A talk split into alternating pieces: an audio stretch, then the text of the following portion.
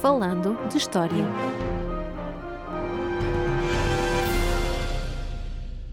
Olá a todos e bem-vindos a mais um episódio do nosso podcast Falando de História. Este episódio sai um dia mais cedo do que é costume, precisamente para assinalar uma data importante da história de Portugal, o 25 de Abril, e que nos remete para a Revolução de 1974 e a queda do regime ditatorial português.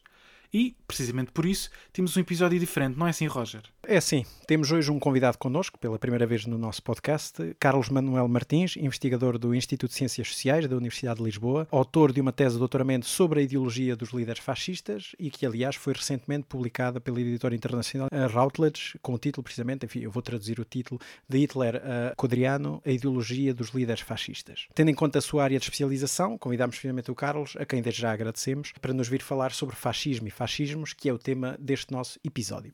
E por isso começamos com uma pergunta muito simples. Carlos, o que é, propriamente dito, o fascismo?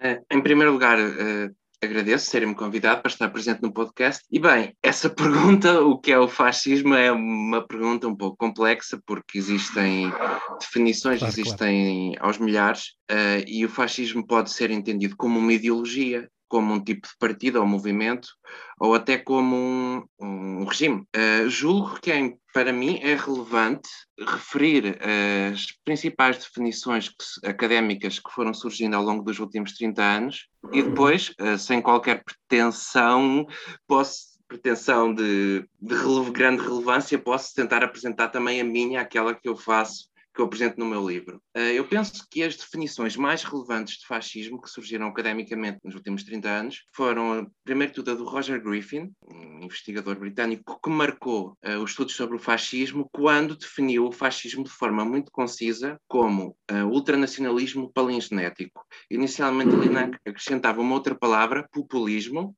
uh, populismo, ultranacionalismo e palingenético, mas mais recentemente ele refere apenas ultranacionalismo e palingenético. São estas duas componentes que para ele são essencial do fascismo. A ideia do ultranacionalismo, que é uma ideia, digamos, algo básica, com a qual todos os autores concordam, que o fascismo é nacionalista, e a ideia da, do palingenético, que vem, é uma palavra que vem do grego e significa o renascimento, renascer. Ou seja, o fascismo é uma ideologia que pretende um renascimento espiritual da nação já que a nação, supostamente para os fascistas, se encontra num estado de decadência moral, uh, é preciso que renasça uma fênix dessas cinzas, que a nação ressurja, que surja hum. uma nova nação fortalecida, revigorada, com um novo vitalismo. Esta ideia, esta definição do Roger Griffin é fundamental. Quem quer que estude a ideologia fascista é obrigado a citá-lo. E o Roger Griffin foi ao ponto de dizer que existe hoje em dia um consenso uh, em relação ao fascismo, e esse consenso inclui também a definição do fascismo como nacionalismo uh, palingenético, o que está no core do fascismo. Há autores que apresentam outras definições que, pelo menos a meu ver, são bastante relevantes também, e que se distinguem da do Roger Griffin. Há uma que é fundamental, apesar de mais complexa, que é a do Stanley Payne. Ele apresentou a primeira ainda nos anos 80, se não me engano, e depois já em 1995, num livro enorme que ele escreveu, que é o A History of Fascism, em 1995, uhum. e ele define o fascismo tendo em conta a sua ideologia, mas também as suas negações, isto é, aquilo a que o fascismo se opõe, e as questões de estilo e organização dos partidos e movimentos. E entre, essas, entre os muitos itens que ele apresenta eh, estão o expansionismo, o imperialismo, a avaliação positiva da violência, o nacionalismo autoritário, o vitalismo e o voluntarismo, o anticomunismo, na parte das negações, o anticomunismo, o antiliberalismo e o anticonservadorismo, ou a ideia da mobilização das massas, uh, isto já na parte do estilo e organização, a exaltação da juventude, a exaltação da masculinidade, como um princípio uh, presente nos líderes fascistas, etc. Uh, eh, para não perder muito tempo nisto, posso ainda referir mais três definições que a meu ver são importantes. A do Roger Whitwell, o Roger Whitwell,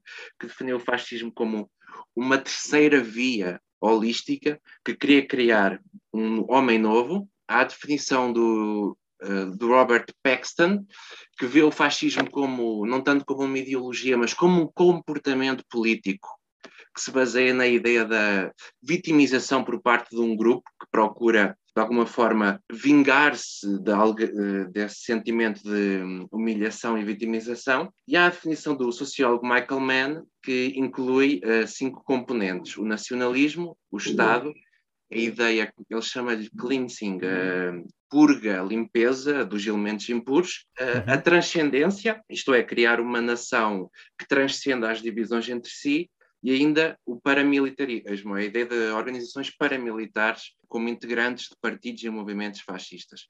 Portanto, acabei de dar aquelas que eu considero serem as cinco principais definições de fascismo que surgiram nos últimos 30 anos. Que são definições cumulativas. Basicamente, o que tem vindo a acontecer é uh, definindo-se o fascismo a partir de, de, uma lista de características. E, portanto, e essa lista tem vindo a aumentar, Sim. basicamente. Tem vindo a aumentar já há algum tempo, já há algum tempo que não surge uma obra que apresenta assim uma nova definição de fascismo. A não ser que eu conte a minha, se eu, se for, esse, se eu for tão arrogante a esse ponto. Uh, há mais de 20 anos que, que essa questão ficou um bocado de lado. Talvez por isso, eu inicialmente até pensaria que o meu livro seria um pouco desnecessário neste momento, mas acabei por achar que não e acabei por arriscar. Vamos ver. Uh, se é aceita ou não esta definição. Claro. Também, só que um, um ponto que eu acho relevante é tudo isto que eu estou aqui a referir, estas, estas definições, surgiram já depois uh, da queda da União Soviética, quando o marxismo começou a tornar-se menos relevante como um, tornar-se menos relevante no mundo académico, porque se formos para autores marxistas, que eu também acho que são relevantes, encontramos definições diferentes, sobretudo entre autores marxistas que escreveram nos anos 70, já há muito tempo, que tinham uma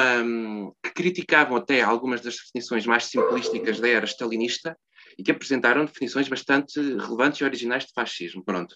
Mas como não li diretamente com elas, não falei aqui sobre uhum. esses autores marxistas. No meio destas definições todas, então como é que o Carlos uh, define, ou melhor, qual é a sua nova definição de fascismo? Para chegar a esta nova definição de fascismo, adotei uma abordagem que foi introduzida na teoria política por um grande autor que é o Michael Frieden, a chamada abordagem conceptual, que tem como unidade de análise os conceitos políticos. E eu procuro encontrar quais são aqueles conceitos políticos que estão, por assim dizer, no core, que são centrais ao fascismo. Sem estes conceitos, não há fascismo, diria eu. E então eu encontrei seis conceitos, uhum. na minha conclusão acabo por chegar a seis, a seis, conceitos, depois de inicialmente ter apresentado hipótese de colocar outros, que são uh, o nacionalismo, uh, o Estado ou o estatismo, a ideia de conciliação ou síntese, a autoridade a violência e a, a, ideia de revolução. Convém ter em conta que estes conceitos, segundo a abordagem do Michael Frieden, ganham um significado específico quando inseridos num padrão ideológico da ideologia fascista.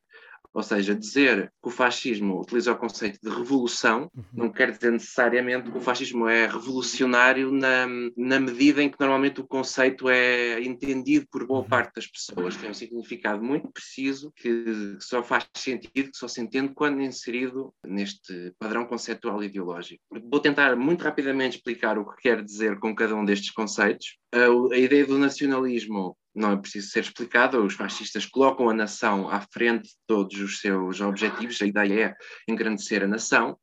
O culto do Estado, a meu ver, é necessário porque todos os fascistas, de uma maneira ou de outra, ambicionavam reforçar o poder do Estado em comparação ao, com o Estado liberal, ainda que o pudessem fazer de maneiras diferentes, e no caso da, ideologia nacional-socialista alemã, o Estado pode até parecer secundário, na medida em que o próprio Hitler dizia que o Estado apenas tem valor quando é submetido à ideia da, da superioridade racial, quando é uhum. utilizado para avançar com os propósitos da superioridade racial, mas em última análise, também os nazis, de uma maneira ou de outra, pretendiam reforçar o poder do Estado em comparação com o Estado liberal. A ideia de síntese ou de conciliação é a ideia de conciliar os opostos dentro da nação. Os fascistas preocupavam-se muito com a ideia de aquilo que, que está separado na sociedade tem de ser novamente unido para criar um todo único em que cada uma das partes cumpra uma função. É uma, uma nação em que cada uma das partes que a compõem cumpre uma a sua função de maneira a que a nação funcione como um todo. E há aqui duas ideias principais nesta ideia de conciliação ou síntese, que são a ideia de conciliar o indivíduo com o Estado ou com a sociedade, o indivíduo com o coletivo, para ser mais preciso, e a ideia de conciliar as classes sociais.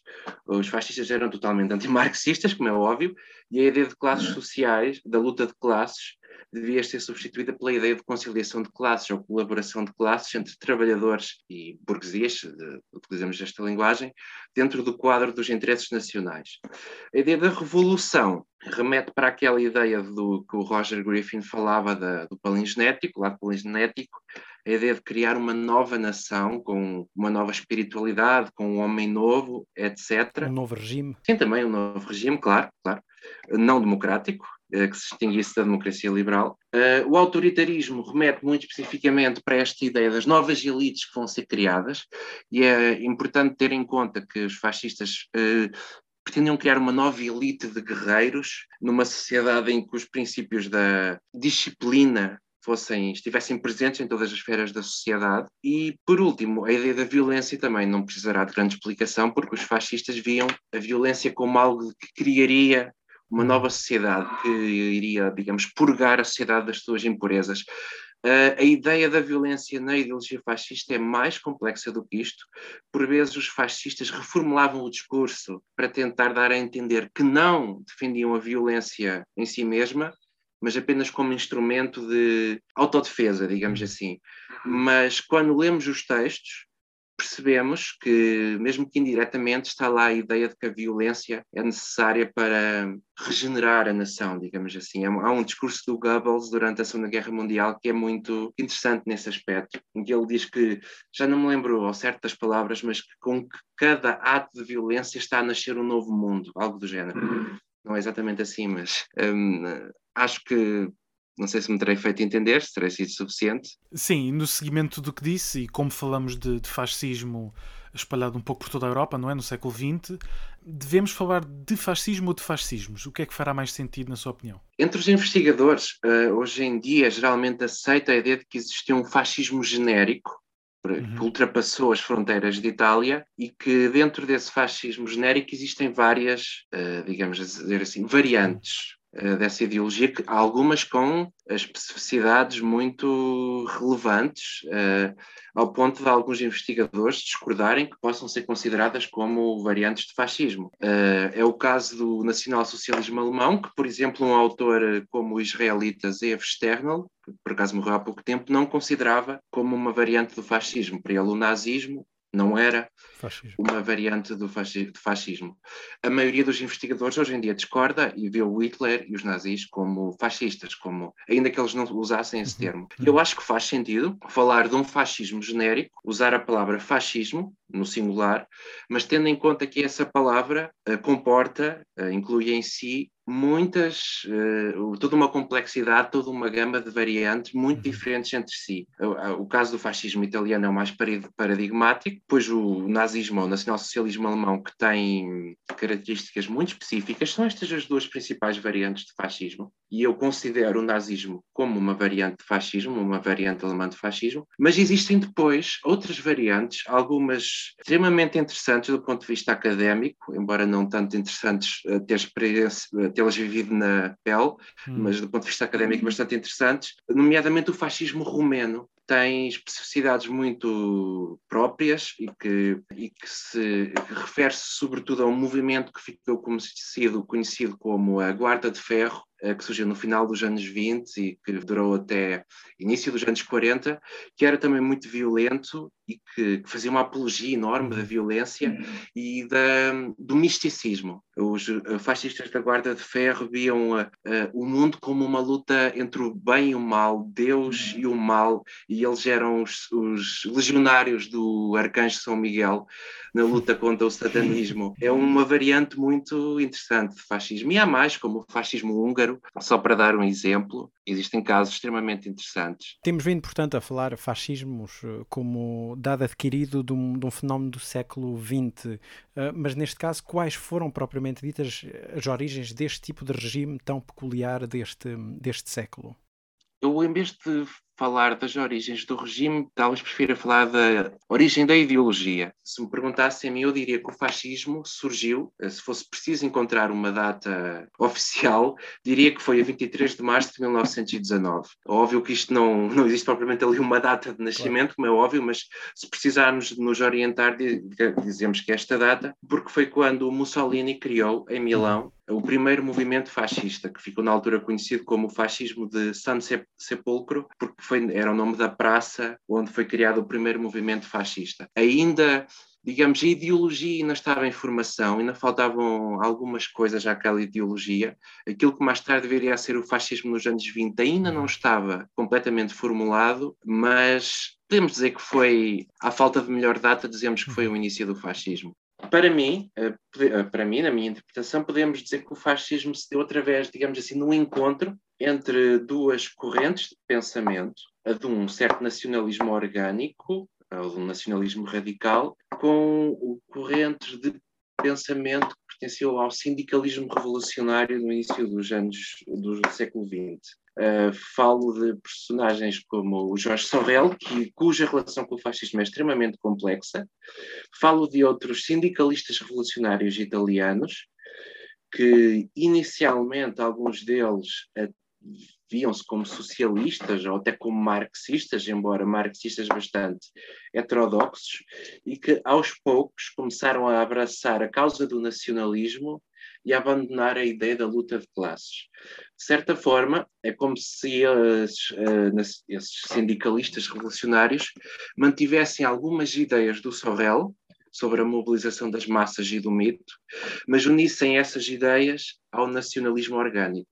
Por outro lado, os nacionalistas orgânicos também se encontraram com esses pensadores sindicalistas revolucionários, começando por vezes até a utilizar uma linguagem vagamente esquerda. É o caso de um de um nacionalista italiano, o Enrico Corradini, que dizia que o nacionalismo italiano era um nacionalismo proletário, que Itália era uma nação proletária, ou, ou, seja, graças a este encontro entre estas duas correntes de pensamento, como que se formou a ideologia fascista. De um lado, pessoas, pensadores que tinham sido de esquerda e que mantinham a ideia de que era preciso fazer uma revolução, mobilizar as massas, usar os mitos sorelianos, com pensadores de direita que queriam, digamos, rejuvenescer a nação, que viam a nação como um todo orgânico, que tinha de, de ultrapassar as ideias liberais, eh, o liberalismo. E diria que, para mim, é extremamente interessante verificar como a, algumas dessas pessoas, inclusive o próprio Mussolini, ao longo dos anos, foram abandonando as ideias da luta de classes e passaram a adotar o nacionalismo. Eh, não é, eles chegaram à suposta conclusão de que no final não era a luta de classes que mobilizava as massas, era o nacionalismo. E nesse aspecto a Primeira Guerra Mundial foi fundamental. Para o caso do Mussolini, isso foi uma foi um momento marcante no percurso de vida dele, no percurso político, pois foi o momento em que ele começou a abandonar o marxismo, definitivamente, e o socialismo, e a aderir ao nacionalismo, a olhar para o nacionalismo como o, o principal fator mobilizador das massas. E foi o primeiro passo para que o Mussolini se viesse a tornar um, fasci um fascista.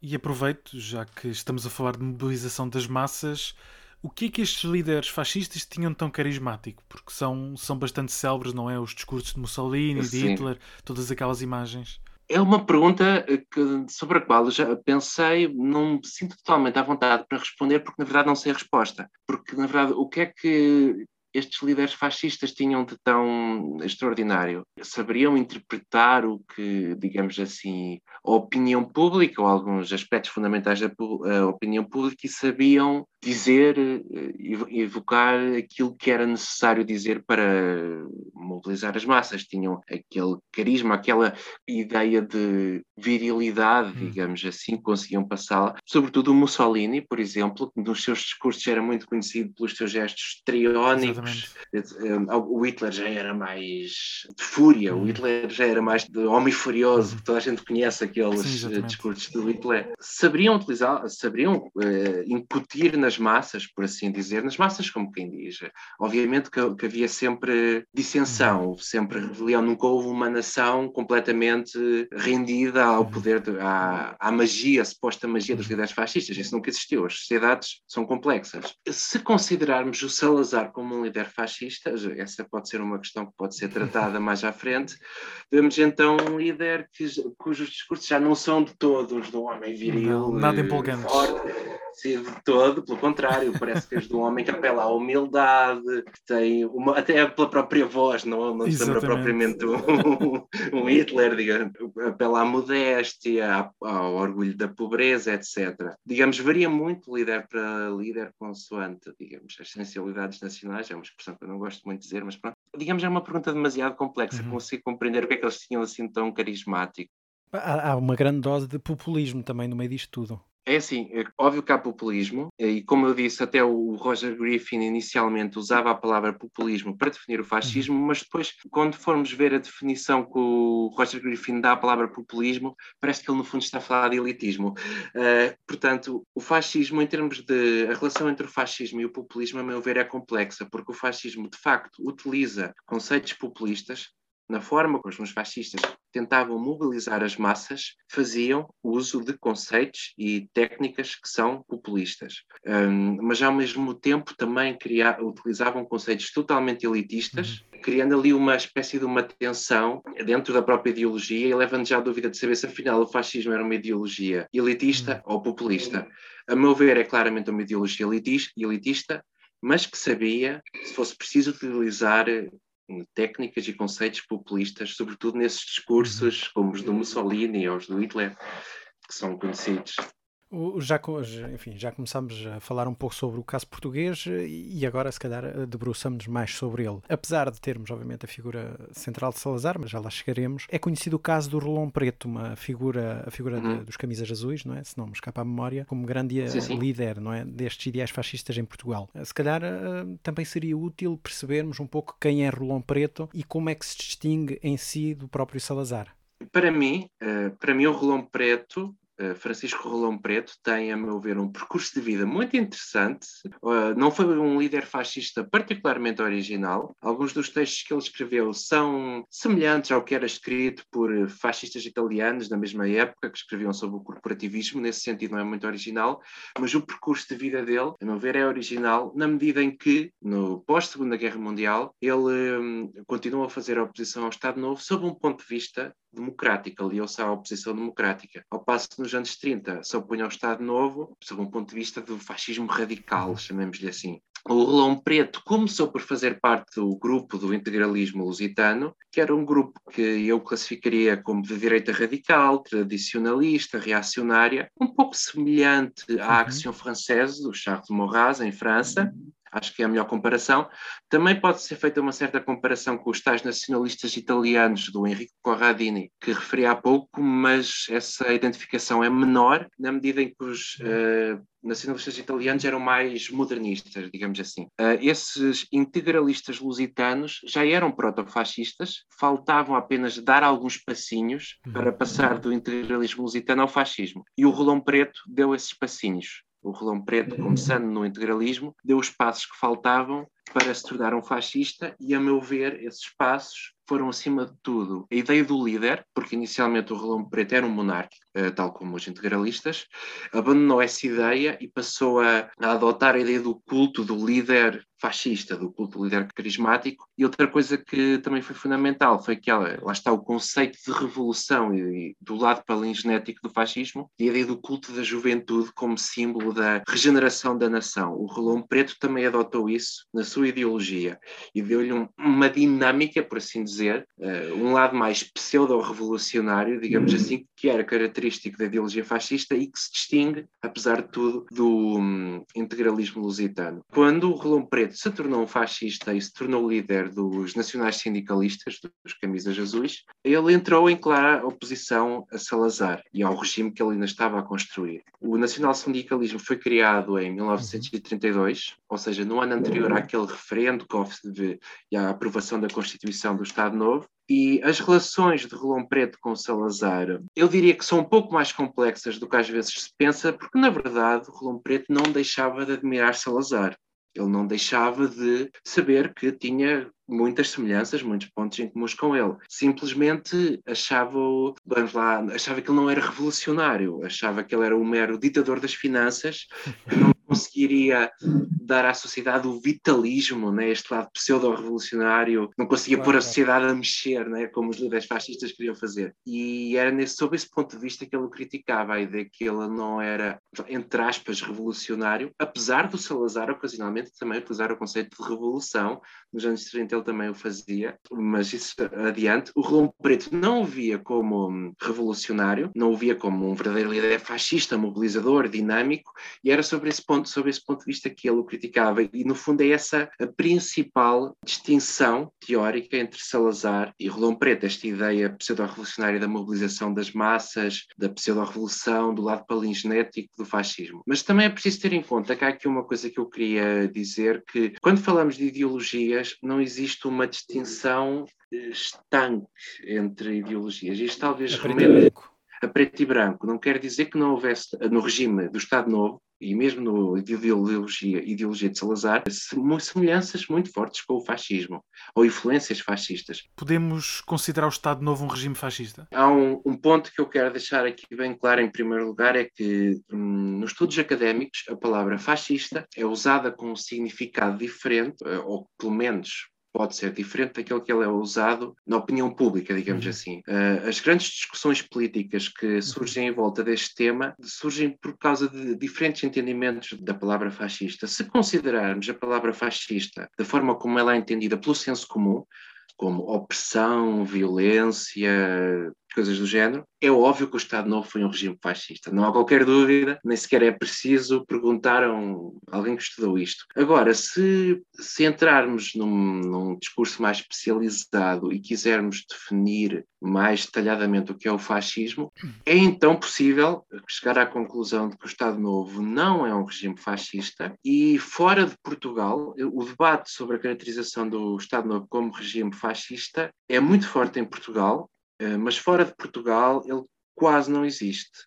É quase consensual entre especialistas que o Estado Novo não é um regime fascista. Há historiadores, não vou negar que há historiadores que consideram como um regime fascista, mas são uma clara minoria, porque têm um entendimento daquilo que é o fascismo que é diferente uh, daquele que é aceito pela sociedade em geral, pelo senso comum, e acima de tudo os historiadores estrangeiros não estão sujeitos às mesmas, digamos, pressões ideológicas que estão presentes em Portugal devido ao legado do regime e a quem fez, a quem, quem lutou contra o regime, sendo sempre a necessidade de dizer que foi um regime fascista. Quem tenta desculpabilizar o regime diz que não é. Ora bem, na verdade, no meu entender, o Estado Novo não foi verdadeiramente um regime fascista, mas também não desculpa nada, não é uma questão de desculpar ou deixar de desculpar, é simplesmente não ter as características que são as do regime fascista. E, a meu ver, essas características, passo a explicar, são acima de tudo a ideia do movimento de massas que chega ao poder e que partilha o poder com as elites tradicionais. Eh, foi como aconteceu na Itália com Mussolini, quando o movimento fascista, entretanto tornado partido,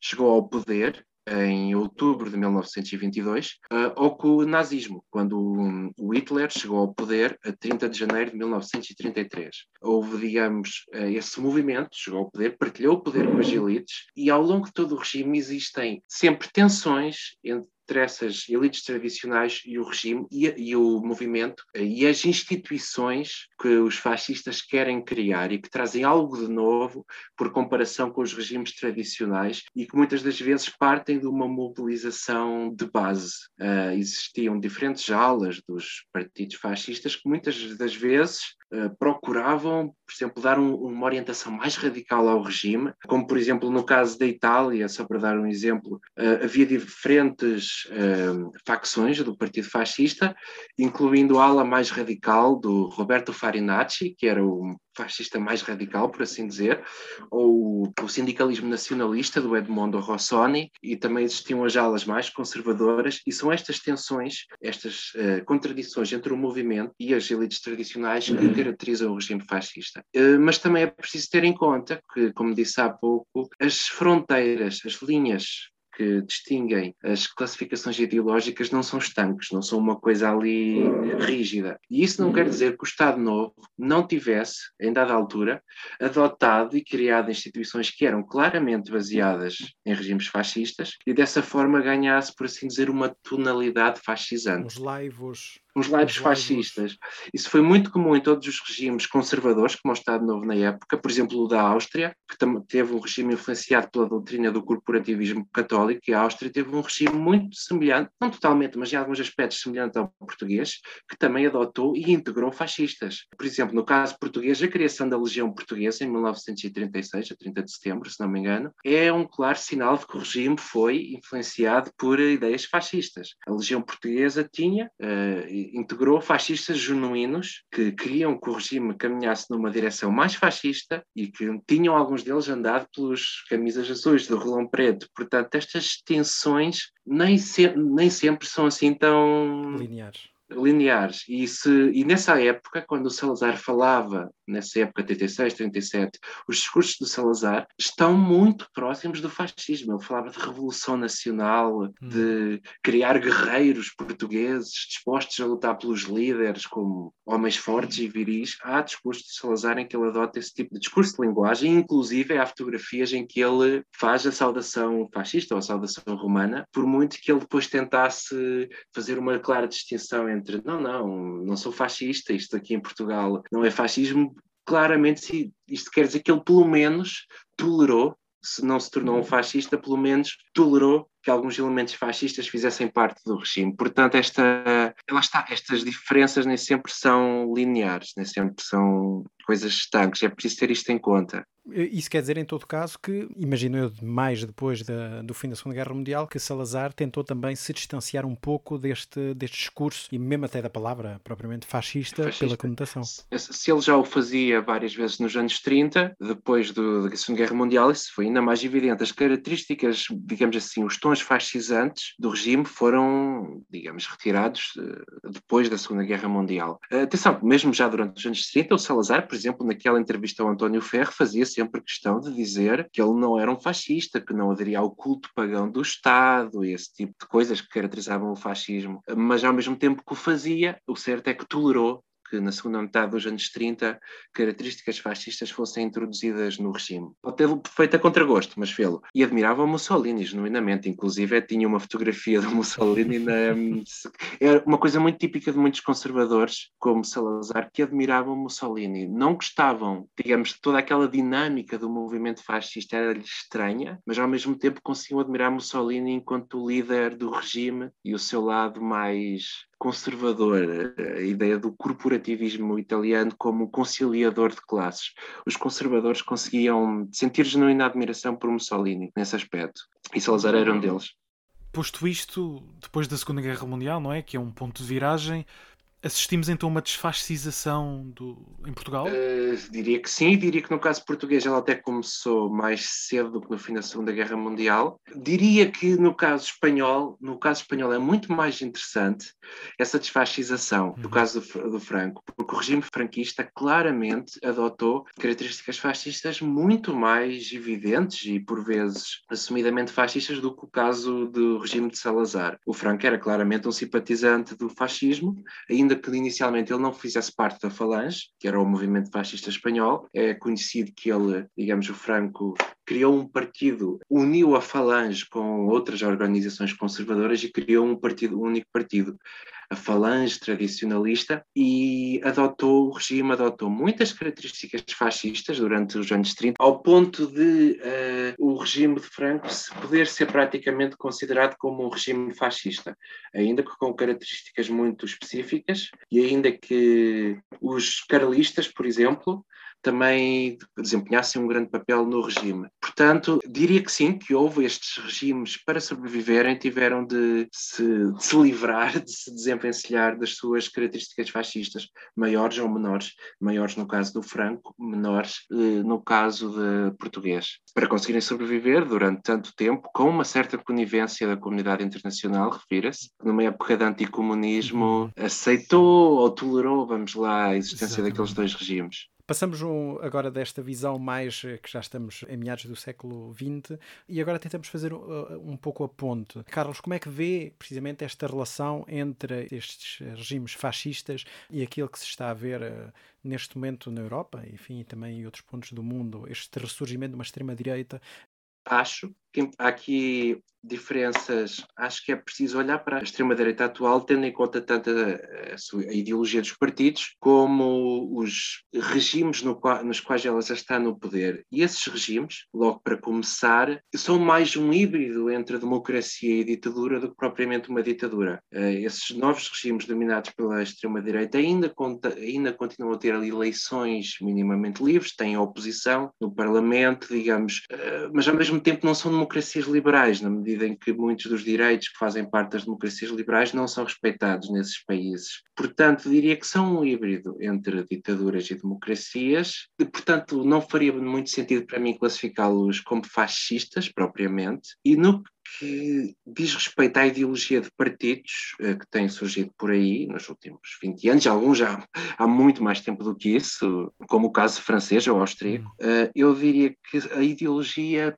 deles se insere numa direita radical que tem semelhanças com o fascismo, mas que ao mesmo tempo tem diferenças fundamentais, que já não tem aquela ideia da criação do homem novo, uhum. daquela suposta, suposta revolução do lado palingenético de criar o homem novo e de revigorar a sociedade, de mobilizar. A sociedade, é uma coisa que não faz parte da, desta nova direita, eh, daqueles partidos como o Chega, o Vox, o, a Front Nacional, o, o AFD, etc. A Liga, nem no caso italiano, são partidos de uma direita radical populista, mas que ao mesmo tempo têm claramente também algumas semelhanças, quer eles o admitam ou não. Tem algumas características. Se, tivesse, se tivéssemos uma listinha das compras, quase que poderíamos uh, pôr um cheque em algumas. Uh... Óbvio que tem algumas, claro, é suficientemente preocupantes, uh, independentemente de serem Talvez se fôssemos para ser precisos, acabaríamos por chegar à conclusão de que não são fascistas, mas continuam a ter muitas características uhum. eh, preocupantes. Há quem diga, há quem diga que simplesmente eles são fascistas, mas simplesmente não podem dizer, não podem mostrar. Também é, claro, claro. Também é uma opção. Eh, mas, eh, mas atenção, há aqui uma coisa: dentro dessa nova direita há alguns casos de partidos que são efetivamente fascistas, no sentido mais restrito do termo, que é o caso da um, Aurora Dourada na Grécia, o Jobbik na Hungria ou o Casa Pound em Itália. Eu diria que estes, pelo menos estes que eu referi, são neofascistas. Estes três casos uhum. grego, este caso italiano do Casa Pound e o húngaro. O Jobbik não é o partido do Orbán, é outro partido, e o Jobbik inicialmente, pelo menos, era ainda mais radical do que, hum, do que o Orbán. Portanto, esta nova direita é complexa, tem alguns partidos que efetivamente são, se inserem na tradição fascista, mas ao mesmo tempo é algo diferente. É uma direita radical que tem semelhanças com o fascismo e ao mesmo tempo as suas diferenças, na minha opinião. Uh, mas obviamente que isto é uma coisa que dá origem a muitos debates académicos, que é uma discussão bastante complexa e cada autor tem as suas definições, as suas interpretações, etc. E para terminarmos, como é aliás da praxe, gostávamos de perguntar duas sugestões de livros para quem queira saber um, um pouco mais sobre estes assuntos. Ora bem, é assim, uma boa parte destes livros não está sequer traduzida para português, ou quando está, está no Brasil. Tenho, por exemplo, aqui um, um livro fundamental aqui comigo, que é um livro que eu já reli imensas vezes nos últimos anos, é o A History of Fascism, de um autor que se chama Stanley Payne, que é um, digamos, um autor fundamental nos estudos sobre o fascismo, isto é um calhamaço de cerca de 600 páginas. É um livro fundamental. É, isso. é aqui que o Stanley Payne apresenta uma definição que eu referi no início e que provavelmente não se lembram. Isto, infelizmente, não está traduzido para português. Uh, aconselho que leiam porque é fundamental. O A History of Fascism. Apesar de haver muita coisa daquilo que eu, que eu discordo do autor, mais por razões políticas do que propriamente académicas. E por último, em segundo lugar, recomendaria também outro livro fundamental que é o The Nature of Fascism, do Roger Griffin, que foi aí que ele apresentou a definição do fascismo como ultranacionalismo paleogenético. Também não está traduzido para português, mas é um livro muito mais pequeno e mais acessível. Continua a ter uma linguagem algo académica, mas devido a por ser mais pequeno é mais fácil de ler. É pena que nenhum destes livros esteja traduzido para português. Eu gostava só de acrescentar se pedem duas uh, referências, mas não sei se posso dar mais alguma sobre fascismo português em concreto. O clássico fundamental de António Costa Pinto, Os Camisas Azuis, uhum. que fala especificamente sobre uhum. o caso português do Rolão Preto, que é uma obra fundamental para compreender o fascismo português. Pronto, acabamos a nossa viagem pelo fascismo e pelos fascismos, enfim, neste, neste 25 de Abril, que relembra precisamente o fim do nosso regime ditatorial português. Uh, agradecemos mais uma vez ao Carlos Manuel Martins ter aceito uh, falar connosco sobre estes assuntos. Lembramos que o nosso podcast está disponível nas mais variadas plataformas de streaming, também no Facebook, enfim, no YouTube. Não se esqueçam de nos seguir, clicar, partilhar para ajudar o podcast a crescer. O nosso e-mail é falandostoriapodcast.gmail.com. Já sabem, aceitamos sempre sugestões uh, ou qualquer outra pergunta e dúvida que tenham. É tudo. Vemo-nos da próxima. Até à próxima.